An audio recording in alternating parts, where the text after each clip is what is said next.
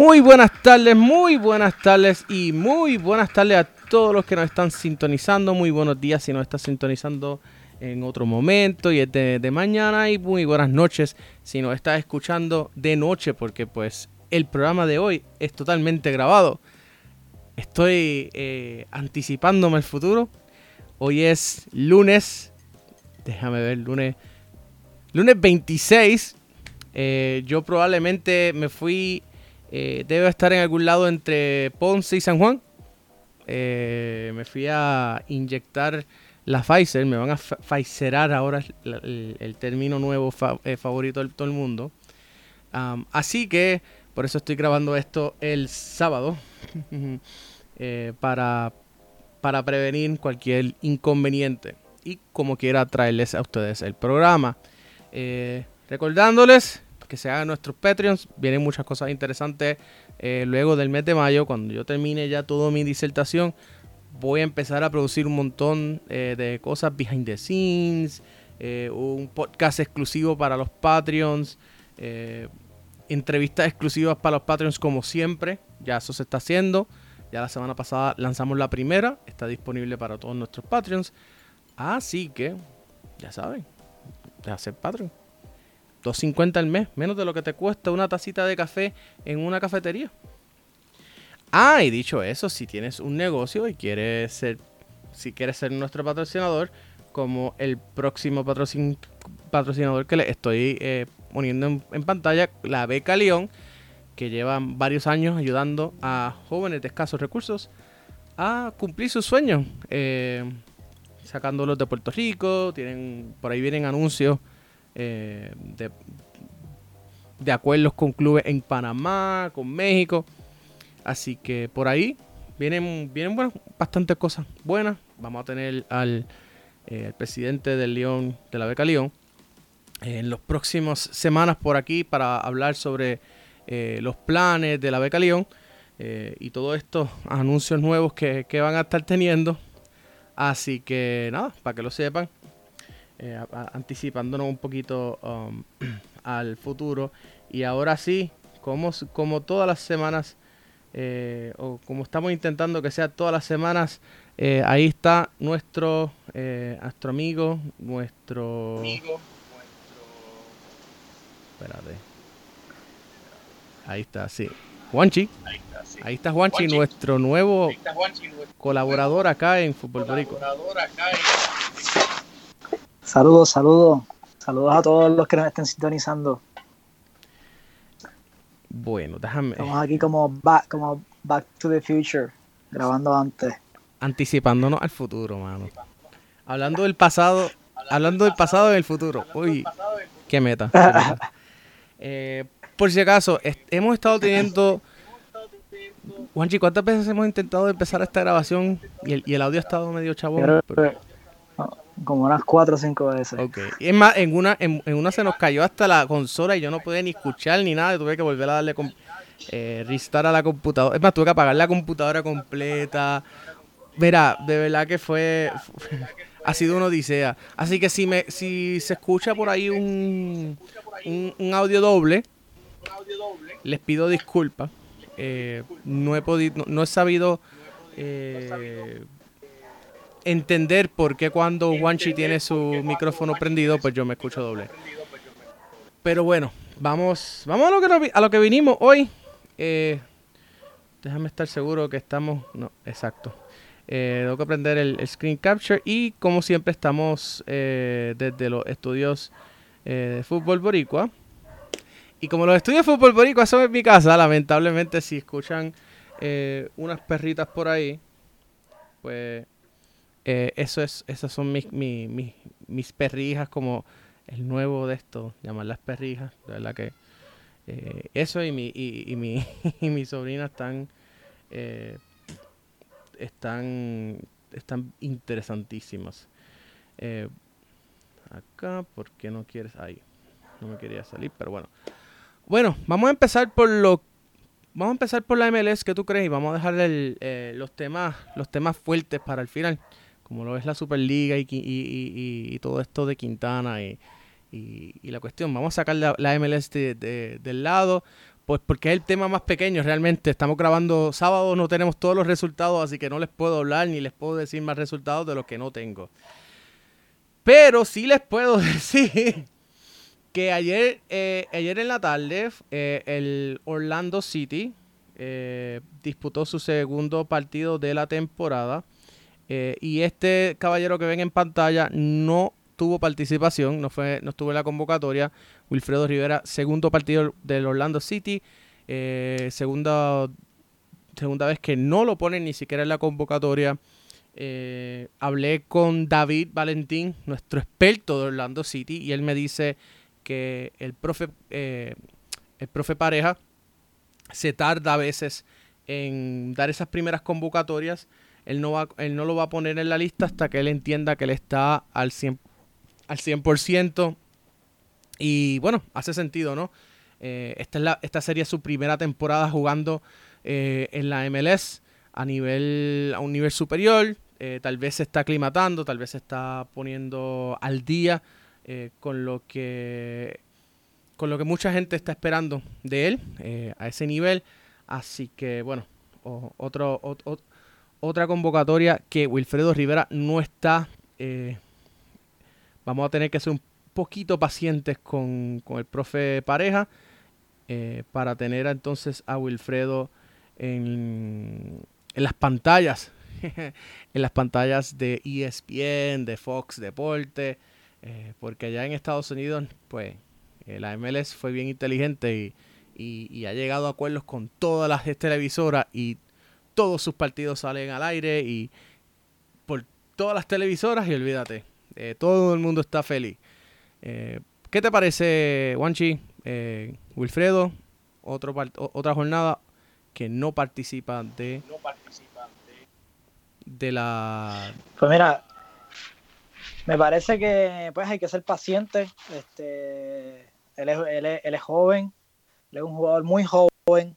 Este, hay que ver cómo, cómo, qué es lo que está visualizando el profe en, en él. Precisamente sabemos quienes, quienes entendemos quizás de, de, de, estos tipos de torneos, que son quizás torneos un poco más largos, que no, que no se busque una lesión. Este, es joven, tiene que entrar en madurez, tiene que calentar, tiene que entrenar con el equipo.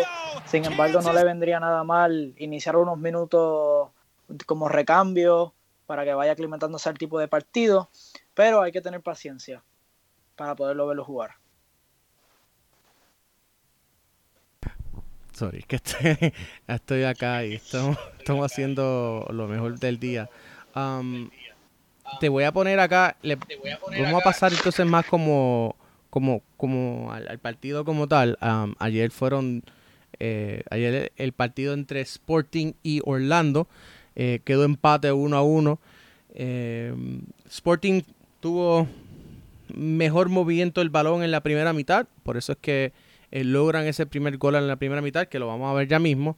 Y entonces pasa el, el como te digo, eh, Orlando pasa a tener un, a ser un poquito más efectivo moviendo el balón eh, en la segunda mitad. Déjame darle por aquí para que tú puedas verlo con nosotros. Para ver el comienzo eh, de la... puedas ver el gol. Aquí viene el gol de, de, Kansas, un error defensivo, pero malísimo de Orlando. Tiro y gol de Bialuca, si no me equivoco. Eh, les, paso ahora el nombre, eh, pero para que puedan ver por lo menos la repetición del video oficial de, del gol. Fue un gol bastante normal, pero sí una, un error táctico malísimo de la defensa y cogieron al, al, al portero de eh, Gianluca Bucio, ese es el nombre correcto. Gianluca Bucio coge eh, al, al, portero de, Orlando, eh, definitivamente fuera de base. Entonces vamos a esta joya. Yo no sé, yo, Juanchi, ¿tú llegaste a ver el, el, golazo de, de Nani ayer? ¿Sí? ¿Sí lo viste? Ok, pues lo, Sí, lo pude ver, lo pude ver. ¿Lo pudiste ver? es que fue un, es que fue, es que fue un colazo. Mira, vamos, aquí se los voy a poner. Mira, mira, mira. Mira, qué lindo este, mira, mira qué lindo este golazo. Mira, mira, mira. De taquito, de taquito. O sea, se nota que, que un, un jugador, o sea, un jugador experimentado de calidad mundial. Mira, mira, mira. Lux, taquito para atrás y gol. O sea, un centro, un error. Volvemos a los errores defensivos y puff, gol. Eh, ¿Qué te pareció ese juego de ayer de, Orlando, Wanchi? Pues mira, me, me pareció que habían, eh, sobre todo habían, habían algunas estrellas jugando. O sea, tener a, tener a Nani sobre el campo convierte el partido en definitivamente algo interesante. Eh, vi, vi, yo no pude ver el partido completo, vi, vi, varios minutos, hubo varios, varios encuentros en el, que, en el que el mismo Orlando City falló, tuvo, pudo haber capitalizado mucho más. Este, creo que, que, jugaron un partido un poquito extraño, no hubo, el balón no estuvo en el piso mucho tiempo, pero, pero para hacer de los primeros partidos de la temporada creo que ambos equipos van muy bien. Definitivo. Y Orlando, Orlando, yo creo que tiene, tiene que. Eh, escuché por ahí un, buen, un buen comentario de que Orlando tiene que buscar a mejorar ese, o sea, fichar un, un defensa central y de verdad que sí, porque la defensa de Orlando ayer estaba, estaba difícil, estaba pésima, o sea, jugando con tres. Eh, y me imagino por qué, porque si no tienes más alternativas o más variantes, pues vas a jugar con, con lo que puedes. Eh, y, lo, y, lo segundo, eh, se nota, se ve un poco que los jugadores todavía no están eh, en ese ritmo, en, están encarrilados a ese, en ese ritmo, así que eso se vio. Pero si hay algo que a mí me gusta, me está gustando más, me está gustando de la MLS más, de, que por ejemplo, y esto puede ser un poquito controversial, pero de por ejemplo sobre la Premier o sobre la misma la liga, incluso de la liga local, es la velocidad con la que se juega. Eh, en la MLS tú ves, eh, tú no ves eh, mucho, mucho ese tiempo pausado. sí, sí baja un poco la, intensidad, pero igual es la, rapidez por la cual se, se, pasan. hay una mezcla de juego aéreo con, con, juego de toque que a mí me llama, más, me llama mucho la atención porque tú no sabes en qué momento va a despegar ese, ese, esa explosividad y tienes que tener defensas bien alertas para entonces eh, responder a ese cambio inmediato de juego. Y por lo menos me, fascina ver ese tipo de juego, no solamente Orlando, lo he visto en varios, eh, ya en varios diferentes eh, clubes, lo he visto también, por ejemplo, otro que lo hace mucho es Columbus. Columbus tiene ese, ese cambio de, ritmo que, me llama mucho la atención, que me gusta. y creo que eso hace de la MLS un poco una liga única. ¿Qué te parece? Sí, lo hace, hace que el juego sea un poco interesante dependiendo de, los rivales que se, estén enfrentando. Lo que sí es que por momentos parece ser un fútbol un poco desorganizado.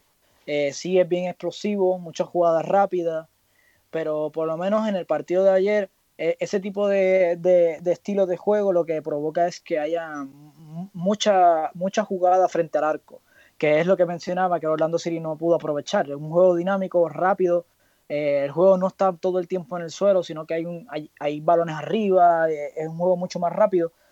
Sin embargo, no, no se pueden, como el juego es tan intenso y tan rápido, eh, parece ser que hay que tener una alta estima de, ¿verdad? hay que ser físicamente capaz de llevar a cabo ese juego. Este, se notó que, que les hacía falta más entrenamiento. sin embargo, creo que fue un buen partido y, tiene, hay varias estrellas en el campo que creo que, que, van a poder aportar grandes cosas a ambos equipos. Digo, ayer Pulido no hizo mucho. Ayer Pulido no hizo mucho. Eh, lo que sí, lo que sí es otro, otro equipo que juega así eh, explosivo y, con rapidez, Atlanta United. Tienen que ver cómo juega el Atlanta United. Eh, Atlanta United tiene un, tiene un, un tipo de juego um, parecido también al europeo, pero todavía mantienen esa velocidad, esa explosividad. Y eso se ve bastante bien, o sea, y, y, hace de los partidos interesantes. Así que si todavía piensan que la MLS es esta, esta liga aburrida, que el, que el fútbol en Estados Unidos es aburrido, les recomiendo, siéntense un, tiempo, un día a analizarlo y vean diferentes partidos para que vean que se, o sea, hay partidos y hay, y hay equipos interesantes. Por favor, por favor, no, no, no se pongan a ver un partido eh, de Cincinnati, que se vamos a enseñar ahora. Hoy se llevaron una manita del New York City y les vamos a pasar los goles. Eh, deja que los vea. Es que, es que hay dos golazos. Eh, los compartimos en el Discord y estaba, cuando los compartí en el Discord, estaba, se explotó el Discord hablando de, de estos goles de, de Orlando. Déjame, déjame pasarlo por acá para que, para que lo puedan ver. Eh.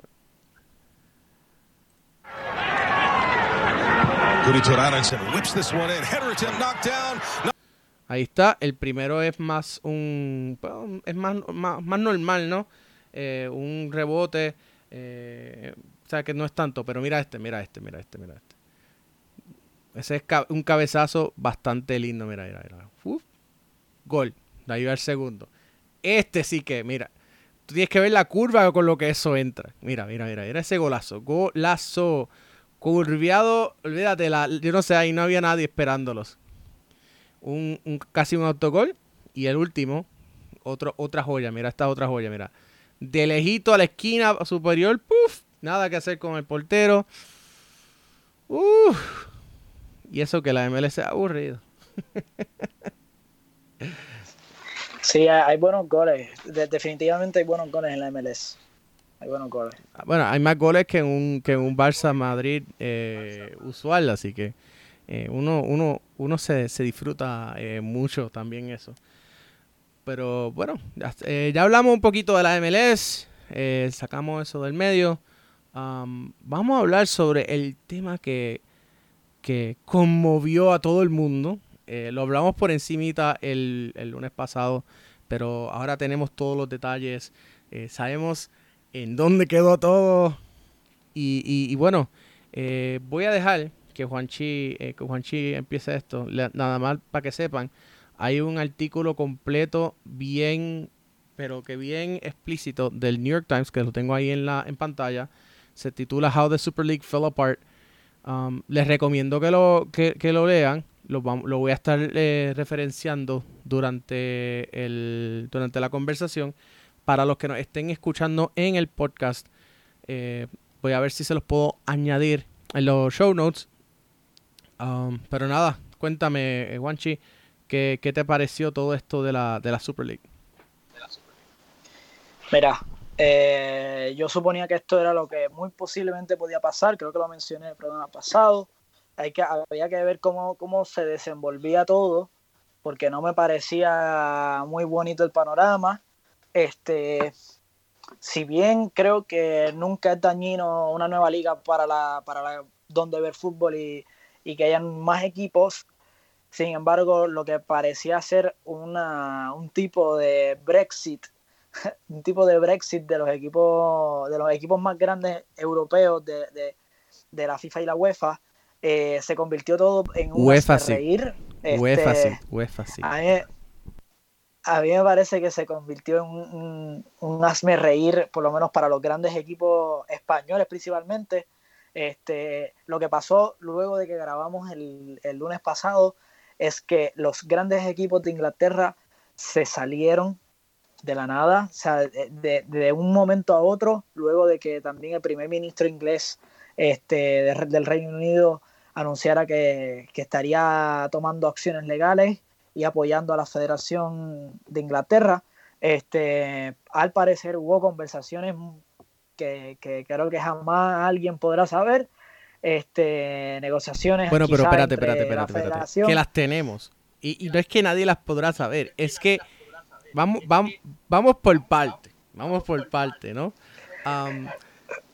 sabemos porque Tariq Panja las publicó en el New York Times. O sea, sabemos todo lo que pasó tras bastidores. Lo que pasa es que el, el martes, e, el martes era como que por la mañana hay Superliga y a las 6 de la noche ya no hay Superliga. Porque, ya no hay Superliga. Porque a lo que aparentaba ser que los clubes, los seis grandes clubes de, la, de la Premier, eh, se están retirando por supuestas presiones eh, de la fanaticada que tuvo que ver y que todavía esas protestas están ocurriendo, que ya mismo les voy a, les voy a enseñar las protestas, hay algo que no mucha gente sabe.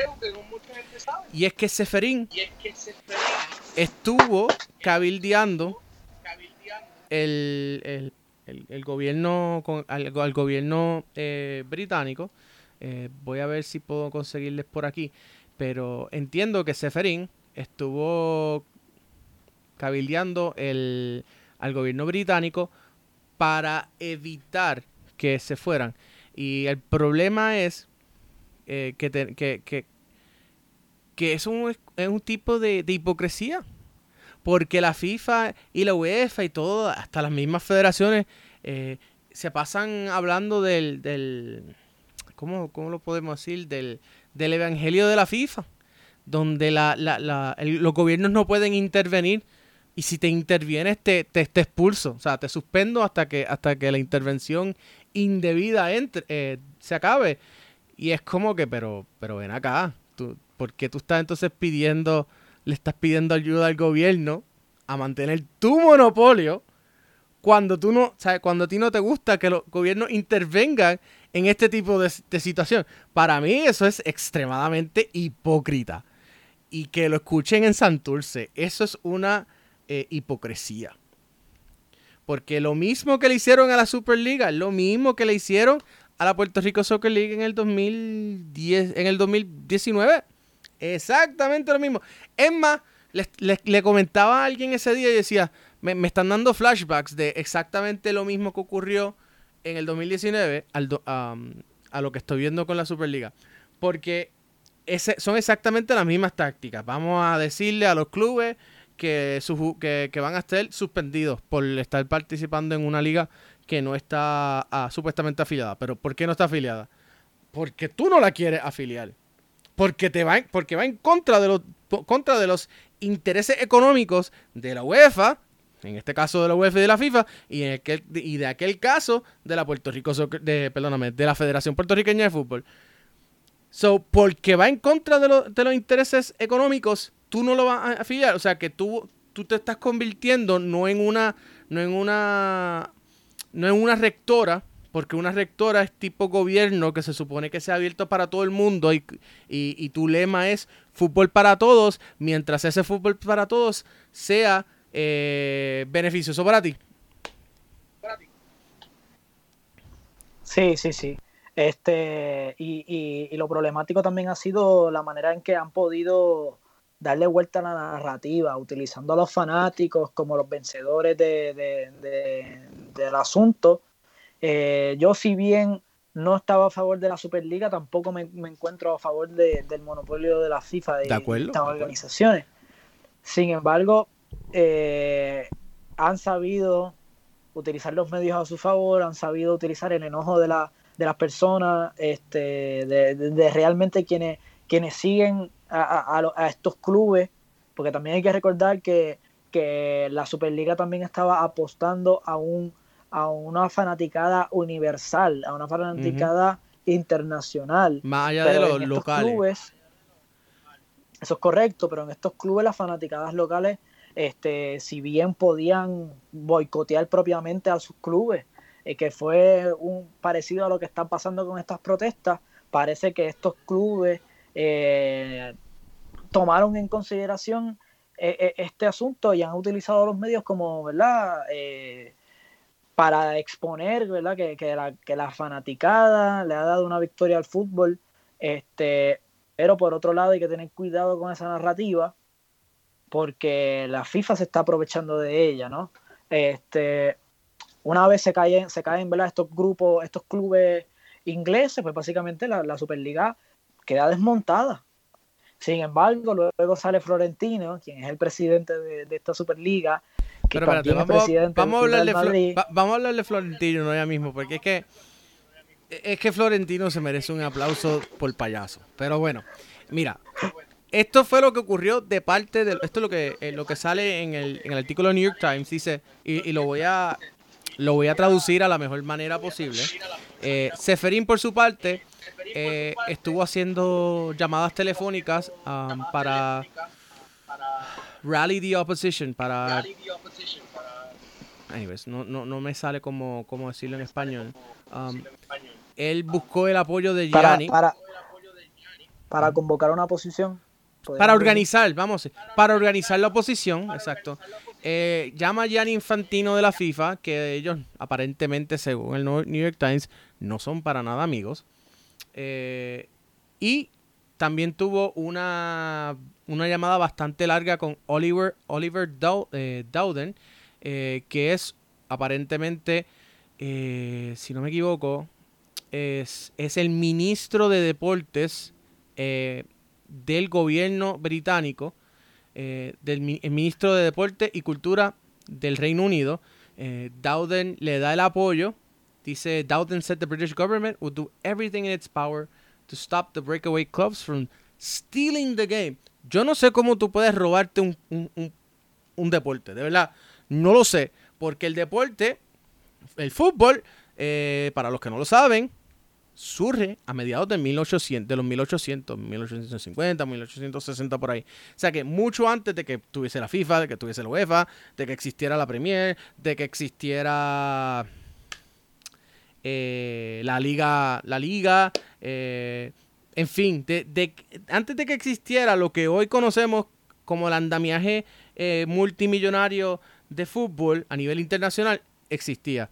déjame ponerlo en pantalla lo puse con un aplauso.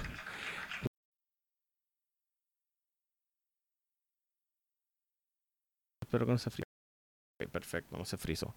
Eh, ahí lo tienen en pantalla. Eh, entonces dice eh, Sun Johnson, el primer ministro de, de, del Reino Unido, está haciendo, lo, lo, hace en una entrevista en televisión y ya él se mete, se inserta en este, en el debate, diciendo lo que dijo Wanchi, que no, que si vamos, vamos a hacer una ley para prohibirle a los clubes hacer, ¿cómo tú vas a prohibirle a un club que participe donde, donde, donde, donde él quiera? Está hablando de, de, de controlar una industria, o sea, que estás nacionalizando el fútbol. Eso no va en contra de lo que dice la FIFA está yendo en contra de los mismos estatutos de la FIFA, porque estás nacionalizando el fútbol.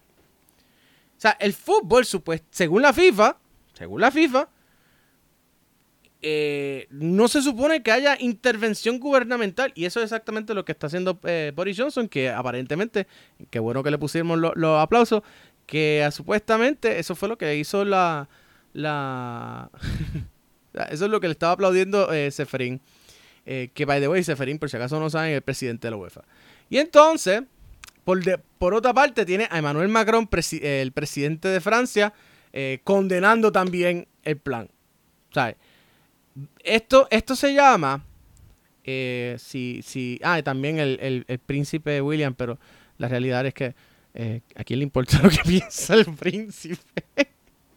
Realmente aquí, en, el mismo Reino Unido, eh, eh, la, la, la, familia real eh, la, están hasta cuestionando. Así que el, el, el que el príncipe eh, William esté emitiendo comentarios públicos, pues es raro, porque no se supone que, lo, que, lo, que la familia real esté emitiendo comunicados de ningún, sea, emitiendo opiniones de, de, política pública de ningún de, gubernamental. Pero ya eso es besides the point yo lo que veo es que aquí, y esto lo, he visto en varios eh, programas de, de, análisis que he visto, ¿no? Eh, programas de análisis que he visto sobre, sobre el asunto. Y es lo siguiente, no hubo una estrategia de comunicación, no hubo una estrategia de comunicación asertiva y correcta de parte de la Superliga. Ellos, vamos a hacer el anuncio y vamos a, y, vamos a esperar eh, no, se, no pensaron que iba a haber este pushback. Eh, nadie, aparente, creo que leí algo de que eh, JP Morgan, el banco, tiene una comisión que, que, se asegura de investigar si las eh, inversiones que ellos van a hacer um, van a tener pushback. Y eso aparentemente se, se le pasó por, por la nada a, estos a estos miembros del banco de que tal vez no entienden la cultura eh, futbolística en, Europa. Porque ah, en Estados Unidos un sistema cerrado funciona eh, porque es costumbre ya, ¿no? La NBA, la Major League Baseball, la, NFL son monopolios. Eh, son monopolios porque no hay, nadie más que le interese competir con ellos, ¿no?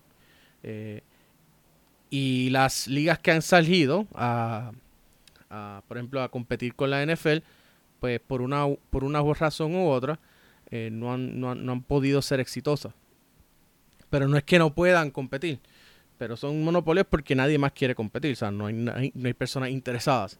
Eh, igual pasa con la MLS, que la MLS, podemos, e, eso puede ser para otro momento. Ah, pero uno, el mensaje era de que si jugaban la Superliga, eh, se iba si iba eh, iban a salirse de las ligas de las ligas locales.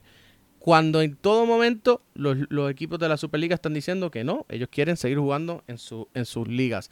Así que eso significaba que no iban a, que no iban a irse. O sea, ibas a poder ver un Barça Madrid eh, un sábado un domingo como común y corriente. Es más, en vez de tener dos Barça Madrid eh, al año, ibas a tener posiblemente cuatro Barça, cuatro clásicos al año asegurados.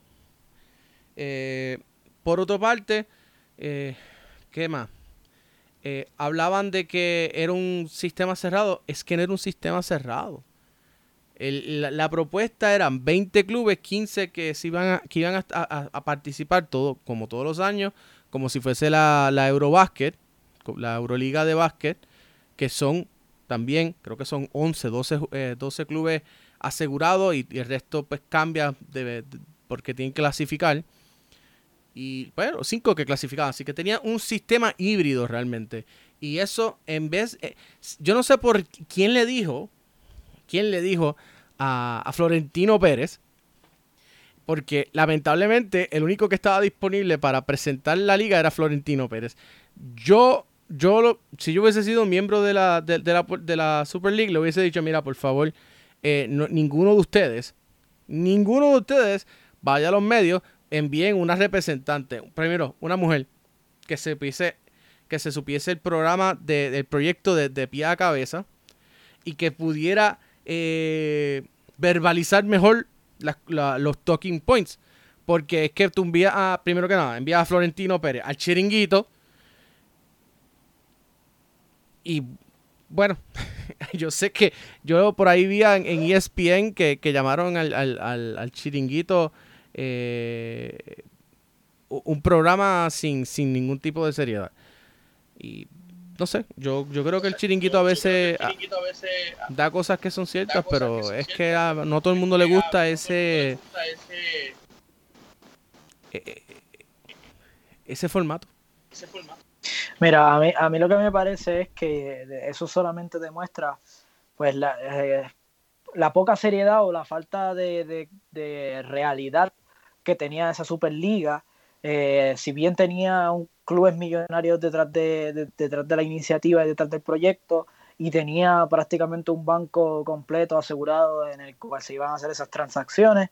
Este, el, que no tuviesen una plataforma real donde estaban presentando qué era lo que iban a hacer y que el mismo Florentino apareciera así en, un programa que para mí eh, fue el peor error que pudieron haber cometido este, la poca aceptativa y la poca presentación por parte de, los otros clubes, porque me pareció que estaba hablando Florentino por el Real Madrid nada más, este, todo eso infligía en que me parece que la, que, la Superliga no tenía una seriedad real.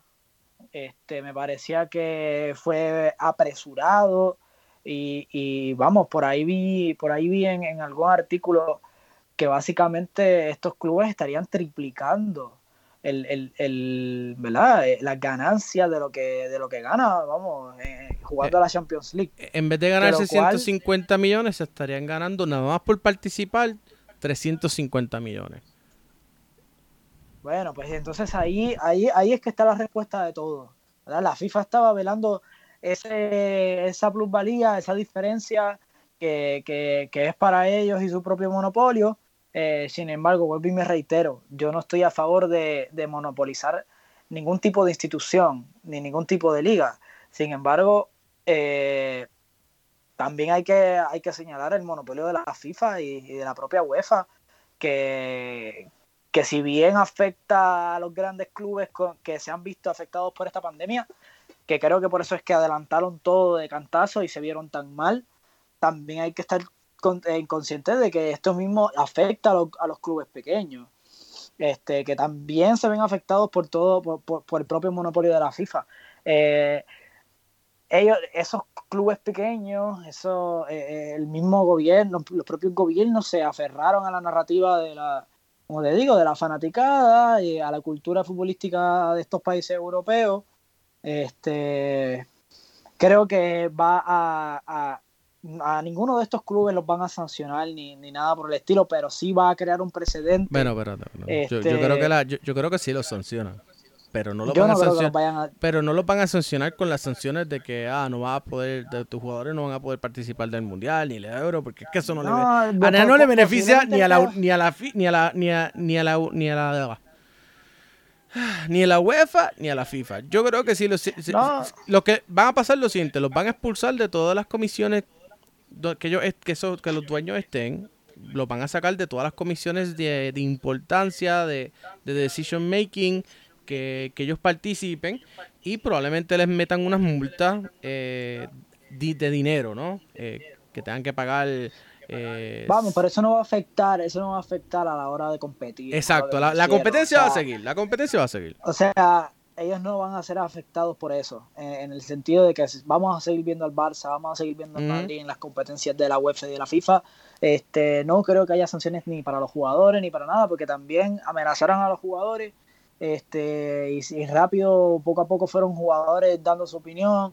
Este, y me parece que la FIFA y la UEFA fueron muy, muy acertados en su estrategia. Este, lograron amarrar a los jugadores, lograron amarrar a, los políticos, que queramos o no, queramos decir que los estatutos de la FIFA no, no obvian eh, es que es, político, es básicamente a, conveniencia. Es a conveniencia. Vamos, pero así funciona la política. Yo sé que. Yo sé, vamos, vamos, que yo no, yo no estoy diciendo que así no funcione. Yo te estoy diciendo que a conveniencia. Si le conviene a la FIFA, tú intervienes todo lo que tú quieras. Ahora, cualquier otra cosa está chavado. No, no, eso fue fuchi caca, no. Claro para mí, para mí eso era, era una de las opciones que podía pasar. Yo pensaba incluso que pudiera haber, haber algún tipo de negociación, algún tipo de negociación en que ambas partes este, salieran eh, beneficiadas. Pero terminaron dejando. Pero espérate, espérate, espérate, espérate, espérate, espérate, que, que, una cosita que salió y, pasó por debajo de, de, digamos que pasó por debajo de los radares los clubes técnicamente no se han salido de la, de la Super League. Ellos dijeron que se iban a salir. Pero, no, no, pero, pero, pero, Florentino, pero, eh, pero Florentino viene y les dice, y les dice, acuérdense que si ustedes se salen son 150 millones que ustedes tienen que pagar para salirse. Sí, por, por eso es que luego Florentino sale diciendo que, que está, que está en pausa, que, está en stand-by, exacto. yo creo que ellos decidieron, vamos a ponerlo en pausa, vamos a negociar con la FIFA, vamos a con la UEFA, vamos a dejar que se que se tranquilicen un poco las huestes. Pero es que, vale, que lo, que le voy a enseñar ahora no parece que las huestes se vayan a, tranquilizar. Eh, hubieron, hoy mismo hubo, hubo, han seguido las protestas, por lo menos en Manchester. Eh, las voy a, subir ahora, antes, pero quiero, quiero dejar esto un poquito, un poquito claro. Um, la FIFA técnicamente aprobó una Superliga para el 2024. ¿Y por qué no se están eh, protestando? Es que el punto del el, el, punto del meollo era el siguiente. Que iba a ser cerrado y que nadie iba, o sea, y que, y que solamente esos clubes iban a, participar. Y eso no era cierto. O sea, no, no pudieron llevar eh, el mensaje correcto, uno. Y dos, si yo hubiese sido, o yo estuviese en, esa, en, esa, en esa mesa de negociación, yo hubiese dicho, mira, vamos a ser claros, aquí en Europa no se va, no van a aceptar eh, este concepto, por lo menos en el fútbol. Vamos entonces a hacer una modificación. Vamos a asegurar cinco años a estos clubes porque son los porque son marcas, porque van a, potenciar eh, la organización. y luego, al final de esos cinco años, el, los tres clubes, eh, los clubes que menos, eh, basado en, qué sé yo, una, una fórmula, como lo hacen en México, que no estén rindiendo, que no hayan rendido en esos cinco años, pues entonces en el sexto año pueden, pueden descender, o sea, pueden ser sacados. Y entonces tendrían que pasar por el proceso cualificatorio. Pero por lo menos le aseguraste cinco años de 360 millones al año. No es un mal negocio. Pero, no, no, no lo supieron vender. Vuelvo y te digo, el marketing y, el, y, la, la, la, tarea de comunicaciones que debieron haber hecho no lo hicieron. Así que por eso me parece que, que se vio tan flojo todo el, todo el proyecto. Este, por eso precisamente fue que se vio y se derrumbó en 48 horas. Mírate, mírate, para que vean. Mira lo que estaba ocurriendo esta mañana en, en Manchester.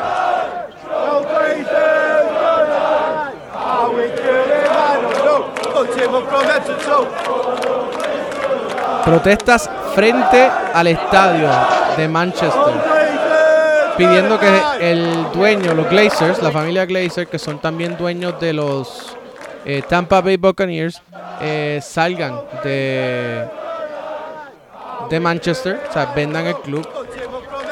Tenemos estas fotos también.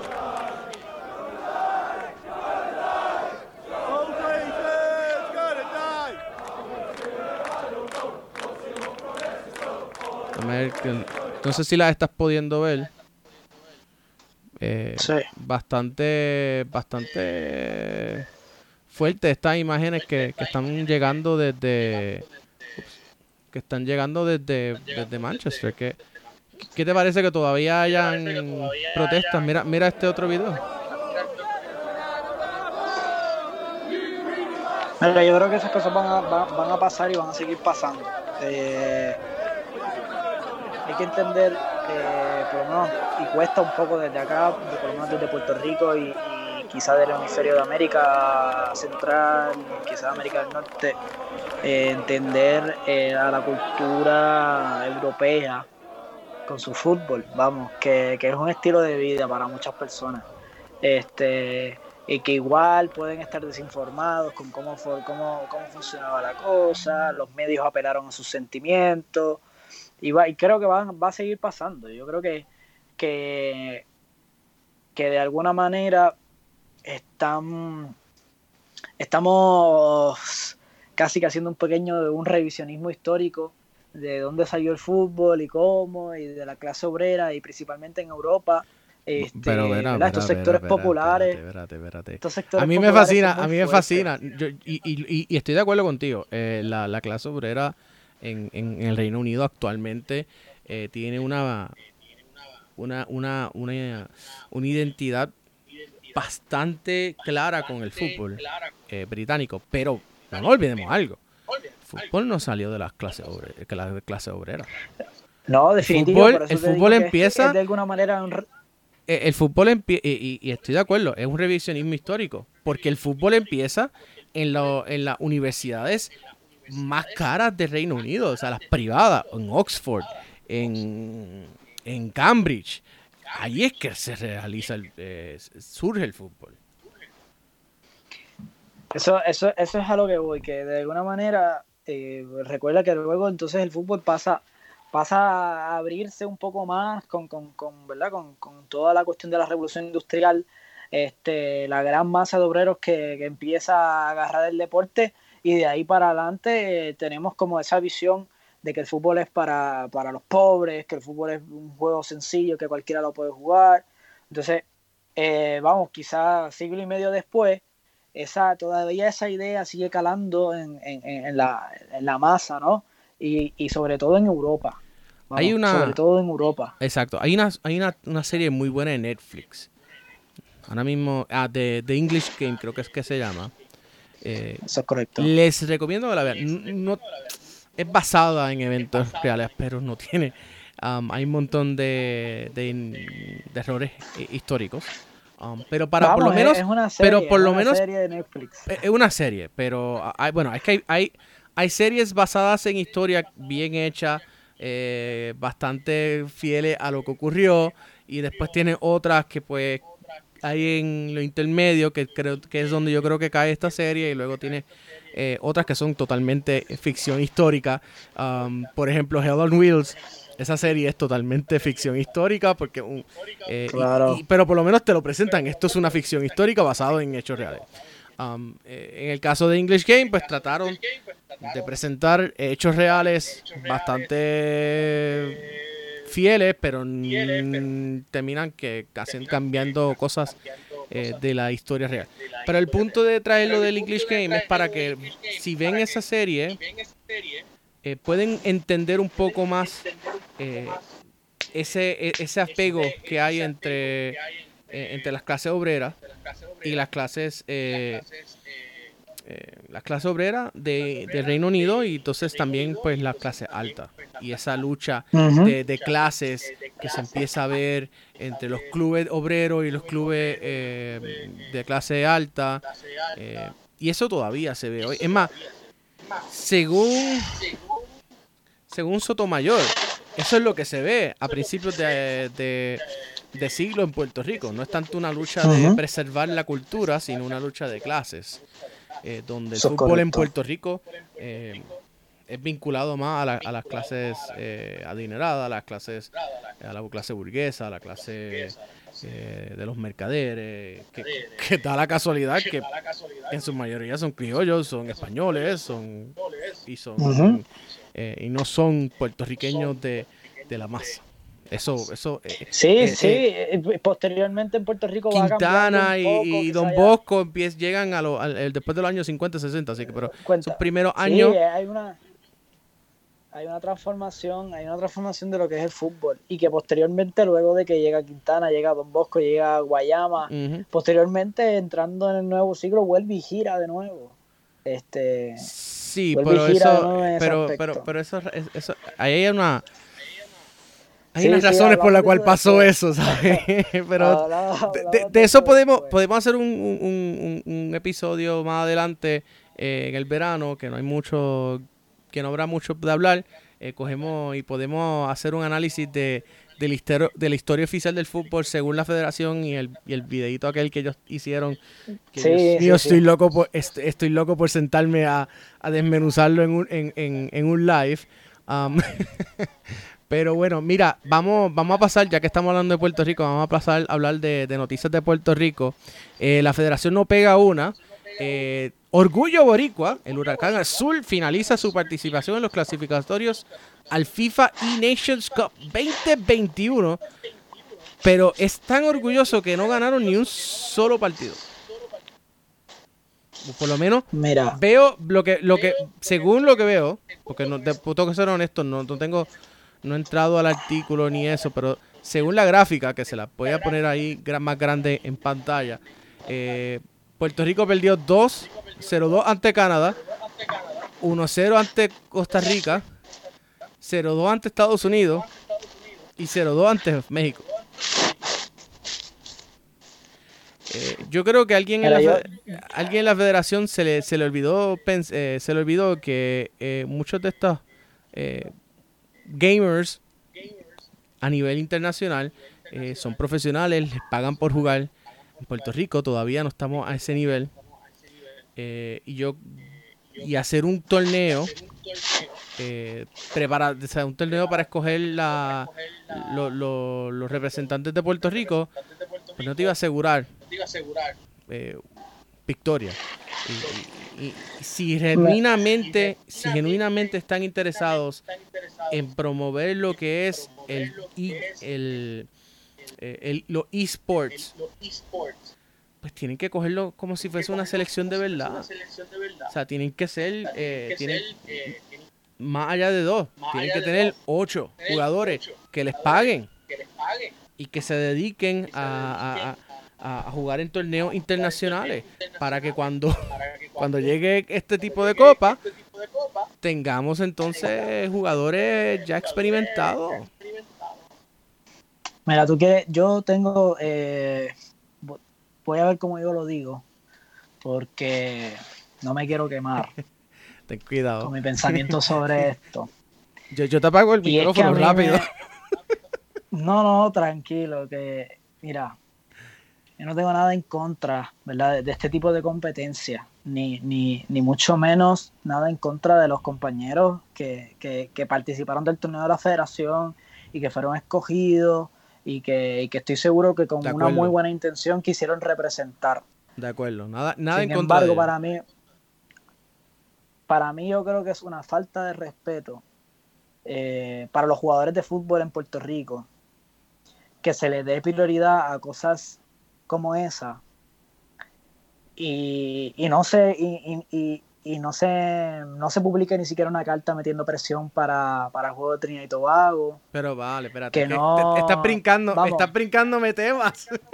No, no, te, eh, estoy dando ejemplo. No, te estoy dando ejemplo. Este, que, que, no se le que, que, no se le busque a las selecciones nacionales, a los jugadores que pertenecen a los programas de, de selecciones nacionales en Puerto Rico, eh, continuidad deportiva, de la manera que de la manera que sea, este, así sea entrenando con tres, con cuatro jugadores, con cinco, solo, este, me parece que se han olvidado de los jugadores de fútbol en el país y, y, que en todos sus medios y en todas sus redes se esté promoviendo este tipo de deporte que, que, que vamos, que es válido, que ojalá también siga siendo parte de, la tradición de fútbol en Puerto Rico, que la gente le guste, etcétera.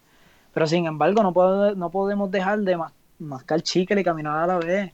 No podemos olvidarnos de los jugadores de fútbol de nuestro país y, y entonces hacer un social media para, para enfocarnos en, en, en, vamos, no sé, no, no, a mí no, no, me cabe en la cabeza cómo, cómo todavía estamos eh, los jugadores de fútbol en el país perdidos, no sabemos cuándo va a volver a iniciar, si es que va a iniciar, este, si es que las selecciones nacionales se van a activar aquí en la isla, porque vamos, los, los, los jugadores de la selección mayor están afuera. no sé dónde están las selecciones juveniles, dónde están. Vamos, los jugadores juveniles que, que, que estaban buscando becas o que estaban intentando salir hacia afuera yo no he visto accionar ninguno para, para tenerlos a ellos activos. Nada. Este, creo que deberían haberse enfocado en otras cosas antes de, hacer esto. Eh, ¿Verdad? Yo no sé cuánto puedes, cuánto costo efectivo sea hacer este tipo de torneos tampoco.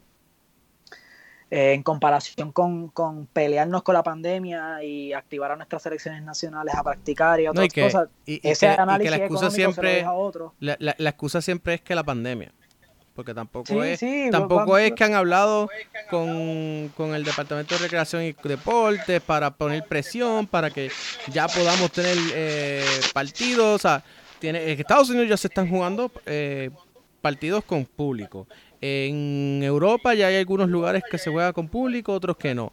Así que, ¿por qué todavía aquí estamos insistiendo en tener el fútbol apagado? cuando el fútbol es, al aire libre, o sea, si tú me dijeras que es como el baloncesto, como el voleibol, que, hay, que, que, es en coliseo a puerta cerrada con aire acondicionado, pero es que ni eso, o sea, estamos hablando de, de que son campos. Y, y, esos deportes sí se, está, sí se está movilizando. Sí, exacto. Este, vamos a, Hashtag fútbol para. Este, acuérdense, fútbol para algunos. Hashtag fútbol para algunos. Hashtag fútbol para algunos. a lo que voy es que, vamos, no, no, no me parece que esa sea una de las prioridades. Este. Me parece que, que se ha olvidado, la federación se le ha olvidado un poco cuál es su rol con, con, con los futbolistas puertorriqueños, más allá de los que juegan eh, de manera electrónica. Este, nada, yo no, no, no, quiero seguir entrando en aguas profundas, pero creo que si ese mismo empeño de hacer ese tipo de cosas lo, lo harían para meter presión con el nuevo tema que tenemos por ahí. Sí, antes, antes de este, entrar, espérate, espérate, que yo creo que eso lo voy a dejar para último. Vamos primero a, vamos, a hablar, vamos a hablar algo positivo. Porque aquí siempre nos dicen que Jusino y que Fútbol Boricua es siempre negativo y, es siempre crítica y crítica y nada positivo. Pues mira, vamos a hablar de algo positivo. Finalmente tenemos eh, contestación a la pregunta de, dónde, de cuándo y dónde va a jugar el Metropolitan internacionalmente.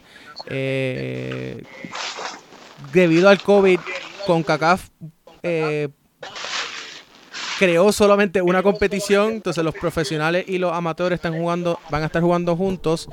Eso significa, que Metropolitan va a estar jugando contra el OIN, OIM FC, que es el campeón de la Liga Dominicana de Fútbol, eh, contra el Ah, no, no lo veo ahí bien. El Intermogeotapoe de Surinam. Em, otro, y otro club ahí que yo no lo reconozco. Eh, no sé si es. Eh, anyways. Y Metropolitan. Y bueno, si sabemos algo, como sabemos aquí, em, bueno, el OIM, campeón de la Liga Dominicana de Fútbol, eh, eso es un hueso duro a roer. El mismo Silvetti lo, lo, confirmó en el comunicado que emite eh, su club. Y el Inter Tapoe de Surinam. Eh, bueno, ¿qué les puedo decir? un tradicional del Caribe, tiene experiencia internacional. ahí, para mí, los favoritos a, pasar en ese, en ese, en ese, en ese grupo A el, el Intel y el, y el, el OIM. Pero qué bueno a que mí me gustaría a, mí me gustaría verdad que, el Metropolitan por lo menos se prepare de manera de manera fuerte para, para, para llegar ahí pero volvemos al mismo problema. Si o sea ellos ellos no van a poder prepararse fuerte para esa competencia si aquí no se les no se les dispone las los recursos y las posibilidades para entrenar debido a la pandemia. Y es entendible, los números en Puerto Rico están altos. Es entendible que haya restricciones, pero con esas restricciones hay algo que se puede hacer. Y me parece que no se, no, se le está dando seguimiento. De lo contrario, van a tener que entrenar poco, entrenar violando, la, violando las leyes, violando la orden ejecutiva, que tampoco es positivo.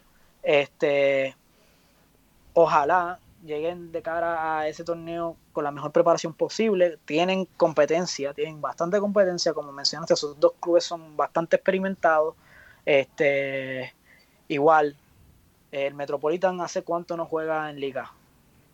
Bueno, hace un año y par de hace, y par de hace, hace bastante tiempo que no hay. la liga, la liga PR la, la, la suspenden la segunda semana de marzo porque eh, o sea, básicamente la suspenden con con el toque de, con, el toque de queda, porque ellos, la, federación andaba en la Lalandia, ni sabían qué es lo que estaba pasando a nivel internacional con lo de la pandemia. Ellos decían que iban a viajar para pa, Hungría, Hungría o, Rumania, algo así, uno de los uno de los países de en Europa oriental eh, para un para un torneo y el gobierno diciendo que van a cerrar y ellos insistiendo que iban a viajar. Digo, el gobierno de Estados Unidos diciendo que iban a parar los vuelos. Vamos, primero eran los vuelos. Y luego vino el, toque de queda. O sea, eh, y luego de eso estuvieron un mes sin hablar, sin, sin, sin, sin dar explicaciones, sin, sin hablarle a la gente de lo que, de cómo iban a ayudar a la, a la, a la, a, la, a la industria ni nada. O sea, estuvieron un mes totalmente en silencio sin saber qué es lo que estaba haciendo como, si, como si todo, pues como ellos tienen su, su salario asegurado, pues no le importaba el resto. Eso parecía, sí, definitivamente. Eh, hay que ver, hay que ver en qué, en qué etapa de entrenamiento están, están estos clubes. No sé si, si no escuché bien, pero ¿hay fecha para esos partidos del Metropolitano? Sí, la hay. Déjame, déjame buscarlo por acá. Eh, la fecha es creo que del 15 de mayo les voy a dar la, la fecha correcta, Cobril. Eh, si van a futbolboricua.net se enteran de estas cosas antes, probablemente antes del podcast. Eh, así que acuérdense entrar todos los días, chequear las noticias y todo eso, porque eh, lo tratamos de mantenerlo lo más lo más actualizado posible, eh, más que el vocero, más que el nuevo día, más que primera hora. Ok, la fecha de juegos son... Perdóname, las tengo acá arriba. La fecha es del 15 al 25 de mayo. Se van a jugar todos los partidos en República Dominicana. Sí. Bueno, el Metropolitan ya, ya ha pisado solo dominicano, hay que ver. Hay que ver, hay que ver cuántos entrenamientos pueden, cuántos entrenamientos pueden tener de aquí a, a esa fecha, que creo que eso va a ser lo primordial, tener a tus jugadores en un buen alto nivel, porque estoy seguro que talento y fútbol ellos tienen. Hay que, hay que ver cómo, cómo llegan allá. Definitivo. Ok, vamos entonces al, al, a, la, a, la, que estás loco por, por, hablar y terminamos con lo de Quintana. Eh, bueno, salió finalmente, no tenemos noticias sobre el asunto del jugador inelegible que le hablamos eh, la semana pasada. Tuvimos al compañero de Trinidad y Tobago por aquí eh, hablando sobre el tema. Eh, aparentemente la Federación de Guyana está pidiéndole a la FIFA que haga una, abra una investigación formal para eh, saber qué es lo que se va a hacer, porque era un jugador inelegible, y eso pues le beneficia a Guyana, porque en vez de que Trinidad y Tobago tenga eh, cuatro puntos, pues tendría tres puntos, y por el diferencial de goles, Guyana estaría segundo. Así que, bueno, ¿qué te parece, Juanchi? La Federación Puertorriqueña de Fútbol a esta fecha de grabación, sábado 24 de abril, no han dicho ni pío. Ni pío. Mira, parece que la Federación de Guyana le está haciendo el trabajo. Eh, no, vamos, no voy a seguir aquí tirando mi rant contra la federación, pero la realidad es que se, ¿verdad? Se, se, se, han quedado como paralizados en un momento clave. Este, no sé qué, está, qué estaría pasando, pero la realidad es que tenemos mucho que ganar, poco que perder con esto. Este, la Federación de Guyana ya está haciendo lo propio para, para ellos tomar buena posición y meter un poco de presión también a favor de ellos. Si nosotros no lo hacemos y como ya vimos al principio de este programa, los movimientos políticos dan fruto. Vamos. Este, la presión mediática da fruto. Así que me parece que no se está haciendo o no están aprendiendo de lo que pasó con la Superliga, pero vamos, llegar a los medios, buscar una conferencia, hacer una conferencia de prensa, tirar un comunicado, este, para mantener también, porque estoy segurísimo que la fanaticada de la selección a lo mejor no todo el mundo sabe lo que está pasando porque ha quedado el tema rezagado por lo de la Superliga, por lo de por diferentes cosas que están pasando en el fútbol. Estoy seguro que la fanaticada de nuestra selección ni siquiera sabe lo que está pasando. Así que no creo que sea además que hagan que hagan esos movimientos.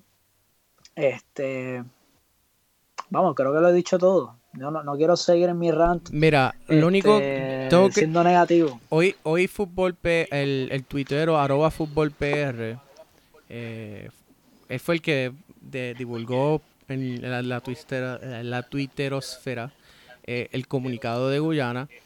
Eh, por lo menos para nosotros los que seguimos el fútbol, pues él la, la, eh, él la retweet, o sea, él la publica. Y también dice algo muy interesante que tiene, muy, que tiene mucha razón.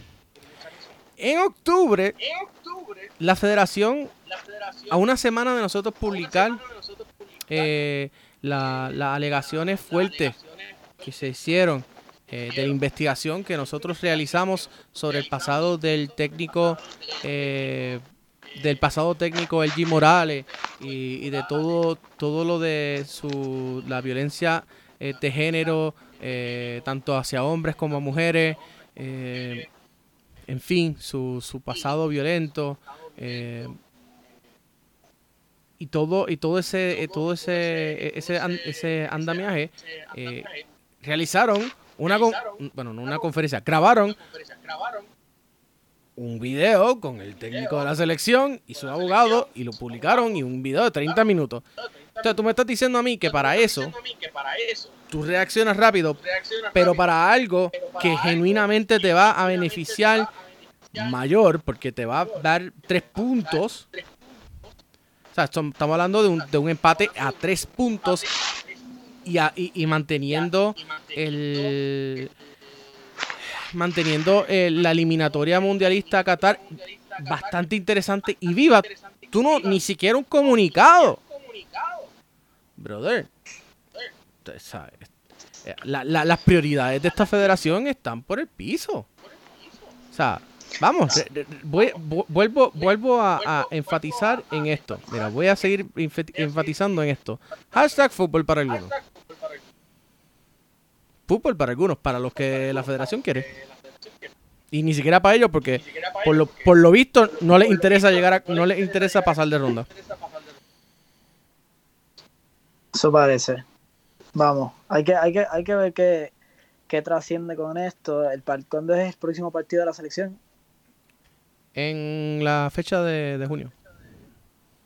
Tenemos jugamos, eh, estamos un mes eh. Se juega contra contra Bahamas primero.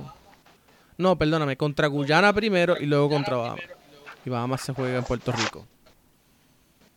Hay que ganar los dos partidos. Hay que ganar los dos partidos, exacto. Eh, le están, vamos, hay que, que, que, también le están poniendo peso y peso y más carga a los jugadores. Hay que ver si la federación no hace su trabajo como, como regulador, como este, ¿verdad? Como ente que protege también a los jugadores puertorriqueños y que, y que, y que asume ese rol de, mira, esto es una falta contra, contra los reglamentos, pues este, es más peso para los jugadores porque dependemos entonces de que ellos, de que ellos hagan totalmente su trabajo y ganen. Así que vamos a ver. Vamos a ver. Entonces vamos al último, al último el último tema del día de hoy. Ya estamos llegando a. Ya pasamos la hora. Este. La semana pasada fue. El fin de semana o fin de semana antepasado. Eh, empezaron. La, federación empezó a hacer ya su. Las visorías del SDAO, que eso es otro lío y de eso voy a estar hablando más adelante, pero no voy a entrar, no voy a entrar en esos detalles ahora mismo. Eh, lo, interesante es que hacen las visorías en Quintana. Aprovechando de que Quintana acaba de inaugurar unas buenas, unas facilidades bien bonitas, etcétera, etcétera. Pero un, un, conocido de Quintana, eh, publica en sus redes sociales lo siguiente. En Puerto Rico decimos, la, linda. Cuando alguien quiere, quiere aprovecharse de otro que está o estuvo en desventaja. Cuando las facilidades de la cancha de fútbol de nuestro caserío estaban en condiciones naturales, la federación y su cuaina nunca querían venir aquí. Para ese entonces Quintana era lo peor. Decían que era un barrio peligroso, que no hay disciplina y, rezagaron y continúan rezagando de igual manera a nuestros futbolistas. Resulta indignante que después de tantos años de discrimen por condición social y abandono de nuestros futbolistas, que son y siguen siendo de lo mejor del país, te levantes y tengas que ver a todos esos que hasta ayer actuaron contra nuestro caserío, contra nuestro barrio, contra nuestros futbolistas, disfrutar de lo que ha costado sangre derramada, vida e ilusiones tronchadas.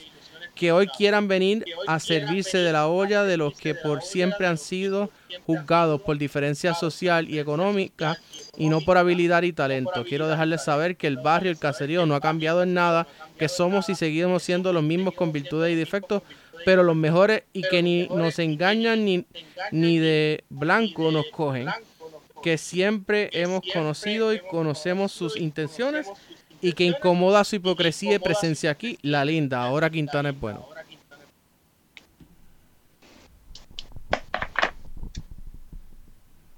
¿Qué piensa?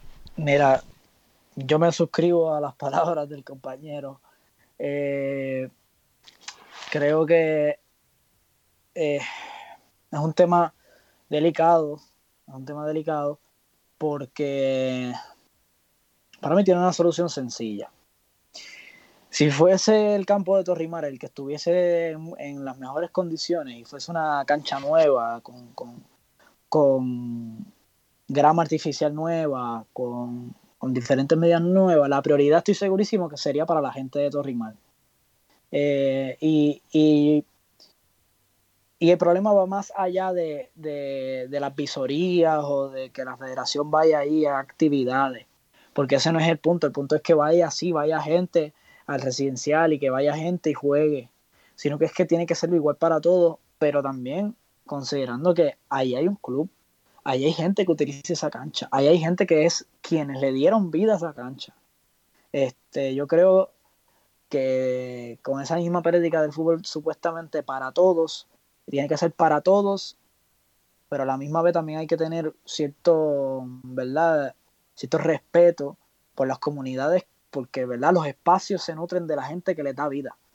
Y la cancha puede ser la más linda del mundo, pero sin la comunidad de, Quintana no fuese la que va ahí a jugar fútbol, la que va ahí y cuida la cancha, la que va ahí y, y, y de alguna u otra manera provocó que esa cancha hoy estuviese en, eso, en esos buenos estados, independientemente de si haya sido un proyecto de cierto senador o de, o de cierto proyecto estatal, este, él nunca hubiese sucedido sin la gente de la comunidad. Así que a mí me parece que venga gente de afuera a querer ahora controlar lo que pase ahí, a querer ahora este, imponerle también a la comunidad unas reglas que a, mi entender este, deben ser para los de afuera y no necesariamente para los de adentro. Este, creo que ese es el problema. Y lamentablemente eh, me parece que puede desembocar en otros problemas sociales que se viven dentro de estos espacios. Porque yo por lo menos he vivido toda mi vida yendo a jugar fútbol en Bayamón, incluso estando en los programas de selecciones nacionales, la prioridad era para la gente de Bayamón. Este, la prioridad en Torrimar era para la gente de Torrimar. Yo creo que, que se debe hacer eco en eso. Este, creo que los espacios los nutre, vuelvo y te digo, la gente que los ocupa. Eh, y creo que hay que tener mucho cuidado con meternos en espacios que no son nuestros. Yo creo que la cancha debe, permanecer a favor de la gente que va y, y, los nutre, no excluir a, la gente y mucho menos a la gente del Residencial Quintana, que, sí, muy grandes jugadores son, muy grandes jugadores tuvieron eh, y muy, muchas alegrías nos pueden dar. Así que creo que no debería causar un problema de, división de bandos, sino que la cancha, mire, la cancha la necesitamos, los jugadores de fútbol la necesitamos y, la gente en el, residencial mucho más. Creo que eso es todo lo que tengo que decir sobre el asunto. Eh, eco a las palabras. Eh, y, y, quiero también añadir que por ahí había un rumor de que de que el señor Elgi Morales había estado en esas visorías y que estaba trabajando con la parte de, de las inferiores, de los jugadores inferiores. Eh, según las fotos que yo he visto y según con las personas que he hablado, él no estuvo allí en, en, Quintana. Así que eh, lo que me deja a mí, por lo menos la impresión que me da es que no que él no está vinculado a las selecciones nacionales ya, ni siquiera a, nivel de inferiores. Quien sí estaba era eh, Pablo, pero no estaba pero no estaba él en el campo. Así que quería quería dejar ese ese pequeño ese pequeño información porque dale, estoy cansado ya de, escribir y ya el Morales es el pasado y prefiero hablar de Dave Sarachan y, y, de lo bien que está llevando la selección en comparación con, con, con el señor Morales, pero simplemente eh, quería traer ese, ese pequeño dato, ya que estábamos hablando de, de, lo de la pizzería y me llegaron personas diciendo, no, que sí, él, que sí, esto y no. Y yo hice mi investigación y él no estuvo allí, él no aparece en las fotos. Eh, que yo vi, por lo menos, y pregunté a personas que, que, que estuvieron allí o que, tuvo, que tienen conocimiento de quién estaba allí y él, no, y él no estaba allí. Él sí estuvo en el partido de la selección, eh, en, el, en el público, la linda. eh, una persona como, como Morales no debería ser VIP de la, de la, de la federación. Eh, si a mí no me quisieron allí, tampoco a él lo dieron, lo dieron haber dejado estar allí. Pero bueno, digo.